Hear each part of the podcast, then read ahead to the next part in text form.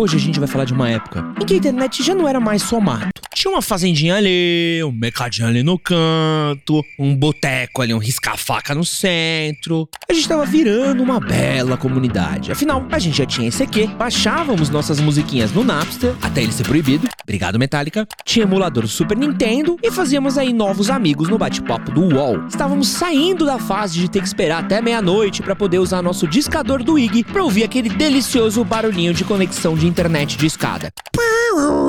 Ficou parecido? Você achou parecido? Igual, né?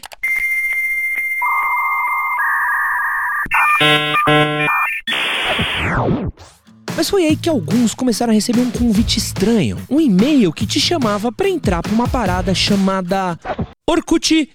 Como o termo rede social ainda não era tão conhecido, o pessoal dizia que era um site para você encontrar os seus amigos e poder visitar comunidades com várias pessoas com gostos em comum. Não parecia uma coisa de se jogar fora e logo o mundo todo se orkutizou.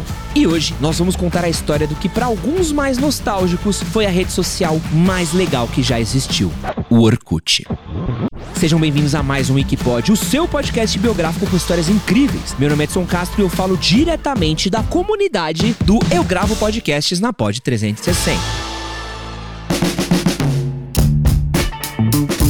E se você teve Orkut, sente saudades e tem amigos que também sentem, compartilha com eles esse episódio que eu tenho certeza que eles vão gostar. Pode compartilhar por Instagram, WhatsApp ou qualquer seja a rede social que você usa, já que a gente não pode usar pelo Orkut, né? Por enquanto, né? Mas se der certo, logo logo você está compartilhando o Wikipod no Orkut também. E para começar, o que diabos é um Orkut? O que, que significa Orkut? Orkut, na verdade, é o nome de um brother, o criador dessa coisa toda chamada Orkut. Ah, você tá me tirando, né, editor, que você botou isso aqui pra eu ler? Ou o nome do irmão, brother? Orkut Boyukukten. Boyukukten. Orkut Büyük Kökten. Esse nome difícil é porque o Orkut nasceu na Turquia, mas ele tirou seu PhD em Ciências da Computação em Stanford. Foi lá que ele criou suas primeiras redes sociais, a Club Nexus e a InCircle, ambas voltadas para os estudantes da universidade. Em 2002, o cara foi obrigado a escolher entre duas propostas de trabalho bem interessantes. A primeira era da Microsoft, mas ele acabou aceitando a segunda, já que o local de trabalho era mais perto de Stanford. Ele ia trabalhar numa empresa aí pequenininha, que tem alguns negócios aí, então talvez você já tenha ouvido falar, não sei se já ouviu falar, chama Google. O Orkut aproveitou o programa 20%, que incentivava funcionários a utilizarem 20% de sua carga horária, produzindo projetos próprios para criar mais uma rede social. O CEO e a diretora de produtos da época, Eric Schmidt e Marissa Maia, viram o potencial do projeto do nosso amigo Orkut e ajudaram na criação do site. E então, no dia 24 de janeiro de 2004, foi lançado o nosso saudoso Orkut. O Facebook foi lançado menos de um mês depois do Orkut, no dia 4 de fevereiro de 2004. No começo da existência do Orkut, era necessário você receber um convite de alguém que já fazia parte da rede social para você também poder se tornar membro. Isso, porque além de dar uma impressão de que você é super VIP entrando num site mega exclusivo, o site ainda estava em desenvolvimento, trocando de recursos e plataforma. Ou seja, ele não era a coisa mais estável do mundo e ele caía aí com uma certa facilidade. Se você teve Orkut aí bem no comecinho, deve lembrar de uma frase clássica que era aquela lá: Bad, bad server, no donut for you. Que basicamente traduzida é como servidor mal, não vai ganhar biscoito.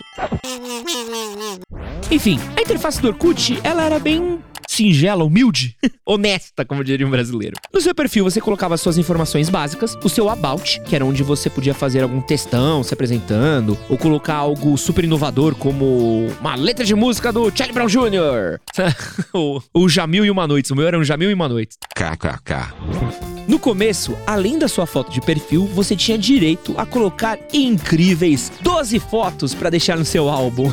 E cara, era um trampo escolher essas 12 fotos, viu? Nossa, eu tio fazia uma seleção dessas 12 fotos. Bom, no começo eram 12 fotos e depois virou uma festa do caqui, você podia enfiar quantas fotos você quisesse, tá? Outro feature que era irado na época é que você podia classificar os seus amigos entre legal, confiável e sexy. Super constrangedor quando você não tinha 100% em um desses, e era horrível, e eu adorava dar zero só para as pessoas ficarem putas. KKK. E outra coisa legal do Orkut é que você podia fazer declaração para as pessoas que você gostava, que eram os famosos depoimentos. E Eles ficavam na primeira página inicial e as pessoas liam ali. Cara, isso tinha uma toda uma hierarquia de que depoimento vai ficar, que depoimento você aceitava. Com o tempo, também entrou o recurso da Crush List, onde você poderia colocar aquela amizade que você gostaria que fosse um pouco a mais, e se a pessoa também colocasse você na Crush List dela, rolava um match. Tinha o Scrapbook, que é onde todo mundo deixava meio que um recadinho, né? Falava, ah, pá, ih, folhinha dos Carlinhos, você deixou o play aqui em casa. Ah. Trocava mensagem e trocava indiretinha também, já tretei via Scrapbook. E tinha uma frase do dia que o Orkut preparava, que era tipo um pensamento, ditado, ou alguma coisa que a Clarice Linspector falou. E se parar pra pensar, o Orkut já era um Instagram com um álbum de foto, um Twitter com scrapbook e um Tinder com a crush list e um grupo de família do WhatsApp com as mensagens bregas. Tinha tudo numa coisa só e a gente não deu valor. Ó, pra você que curte saber sobre novas ferramentas e novas tecnologias que revolucionaram a nossa vida, dá uma olhada no episódio que a gente fez sobre a Netflix e a revolução dos streamings. E se você tá curtindo o Wikipod, não esquece de classificar a gente com 5 estrelas. E outra coisa maravilhosa, maravilhosa, maravilhosa, assim, que eu amava no Orkut eram as comunidades. Cara, tinha comunidade de tudo, tudo, tudo, tudo. Lá tinha um compilado de notícias absurdas, como Portentoso Assado explode Fere 3, Búfalo mantém família refém por 8 horas e Manobra de Henlich salva rei da azeitona. E vale a pena que a gente mandar um abraço pro Marcos Bárbara, criador dessa comunidade, que inclusive virou livro. E tinham também outras comunidades fantásticas, como Carlos, Morto 5 Dias e Nada, Tiger Robocop, Lindomar o Sub-Zero Brasileiro, Prendam o Marginal Tietê, Passando um Trotsky, tem um Lenin de 3 que eu amava, amava, amava, amava. Tinham as comunidades incríveis com lasers, lembra? Não sei o que com lasers, não sei o que lá. E também tinha a minha comunidade favorita aqui que marcou minha vida, que era a discografia, onde tinha basicamente tudo quanto é tipo de música e link para você baixar CD pirata. Puta, cara, nossa, isso mudou minha vida, irmão. Por que, que a gente deixou o Orkut embora pelo Facebook, mano? Caramba, velho. Eu tô apresentando um podcast, pode crer. Desculpa, editor. Assim como em várias outras redes sociais, os BRs simplesmente dominavam o Orkut. Mas dominavam mesmo, tá? Pra você ter uma ideia, em 2004, logo no lançamento, o Orkut tinha 51% dos seus usuários nos Estados Unidos, 7% na Índia e 5% no Brasil. Só que acontece que esse lançamento coincidiu com o aumento do acesso dos brasileiros à internet e, principalmente, à banda larga com preço acessível. Em 2011, sete anos depois, 50% dos usuários do Orkut eram brasileiros, 20% da Índia e 17% dos Estados Unidos. E o Orkut, ele tinha a cara do brasileiro da época, mano. Você podia chavecar, encontrar amigos da escola, fazer novos amigos, zoar nas comunidades e ainda por cima fazer download legal de séries, filmes, DVDs, CDs, o que fosse. O sucesso no Brasil foi tão grande que a sede do Orkut se mudou da Califórnia para Google Brasil. O Orkut cresceu, a necessidade de convite para entrar na rede sumiu, qualquer um podia se cadastrar e mais recursos surgiram, como joguinhos, tipo aqueles de Fazendinha Feliz, e o maravilhoso do Buddy Poke, que era tipo uns bonequinhos que você fazia de si mesmo e podia interagir. E aquilo pra chavecar era incrível, incrível, incrível. Eu conquistei uma ex-namorada minha com Buddy Poke, sabia? Bom, acontece que a rede social do Zuckerberg, o Facebook, oferecia coisas que o Orkut não oferecia, como possibilidade de ter conversas privadas e mais espaço para empresas poderem capitalizar. Além disso, começaram a surgir outras redes, como o Twitter, o Instagram, e o pessoal começou a migrar. Com essa migração, o Orkut virou meio que terra de ninguém. As comunidades ficaram abandonadas, servindo apenas para joguinhos, tipo aquele vou, não vou e correntes. E foi aí que surgiu o termo orkutização. E orkutização é até, em uma certa maneira aí, uma coisa meio elitista, porque significa que alguma coisa se popularizou, virou do povão. Por exemplo, o Badu seria tipo uma orkutização do Tinder, por exemplo. E foi por conta da orkutização que fomos amaldiçoados com músicas. Vou te deletar, te excluir do meu Orkut. Mano, lembra de mandar PowerPoint via e-mail? Eu gosto que o Páscoa, que escreveu o roteiro aqui pra gente, falou: Nossa, o que, que tem a ver esse bagulho de PowerPoint? Páscoa, doidão. A gente mandava PowerPoint um pros outros. Minha mãe me mandava vários, assim, apresentação com música. Bom dia pra você que é abençoado. E o que tinha de vírus nesses PowerPoints? Puta que pariu!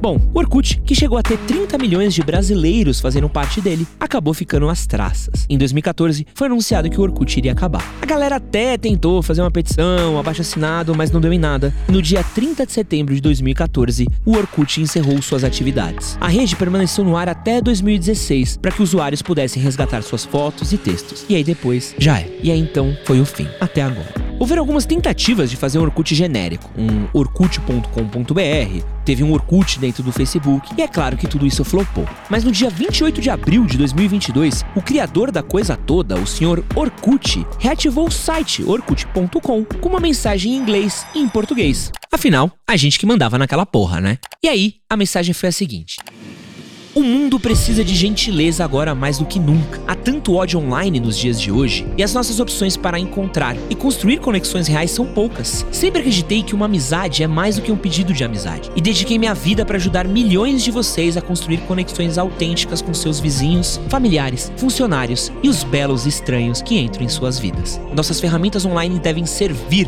e não nos dividir. Elas devem proteger nossos dados e não vendê-los. Elas devem nos dar esperança, não medo e ansiedade. A melhor rede social é aquela que enriquece sua vida, mas não a manipula. Eu quero que você seja capaz de ser o seu verdadeiro eu, online e offline. Eu quero que você seja capaz de fazer conexões duradouras e eu quero ajudá-lo a fazer isso com todo o meu coração. E é claro que a internet deu uma pirada e todo mundo comentou sobre uma possível volta do Orkut. Bom, nada na vida é certo, principalmente dentro da internet, mas eu poderia apostar que muita gente sim vai tentar voltar no Orkut, porque o Facebook tá. É só mensagem de Bolsominion, desgraça, piada do Costinha, as coisas puta nada a ver, mano. Enfim, fica aí o recado do Sr. Kut, que tem razão no bagulho que ele escreveu. O mundo precisa de mais gentileza. E desde que a gente criou o nosso perfilzinho no Orkut até os dias de hoje, a internet mudou muito, principalmente na quantidade de ódio que a gente vê nas redes sociais. Antes a gente entrava numa rede social para rever amigo, fazer amizade, flertar, e hoje parece que a gente, meu, tem uma obsessão por passar raiva, tá ligado? Tipo, Twitter. Twitter foi um lugar feito para você xingar os outros. Com o feed, nós sempre temos um monte de informação chegando até nós. Algumas até que a gente nem quer saber e, algumas outras que podem até acabar com o nosso dia. Se o Orkut manter sua plataforma simples, só vai atrás de treta e passar nervoso quem quer. A verdadeira questão é se nós, usuários, estamos prontos ou preparados a voltar para uma rede social sem ódio e mantê-la assim. E mano, na moral, eu espero que sim, porque às vezes, quando eu vejo o nível que as coisas estão, eu só tenho vontade de pegar meu buddy poke e sair por aí, montado no meu dinossauro. Chegamos ao final aqui de mais um Wikipod, diretamente da Pod 360. Ativa o sininho, segue a gente que toda semana tem mais episódios aqui falando basicamente sobre. sobre tudo, né, editor? E fazendo um diário da minha vida aqui, que hoje eu abri o coração aqui. Puta, mano. Mas enfim. eu sou o Wikipod, eu sou o Wikipod, eu sou o Edson Castro e acabou. Tchau. Beijo.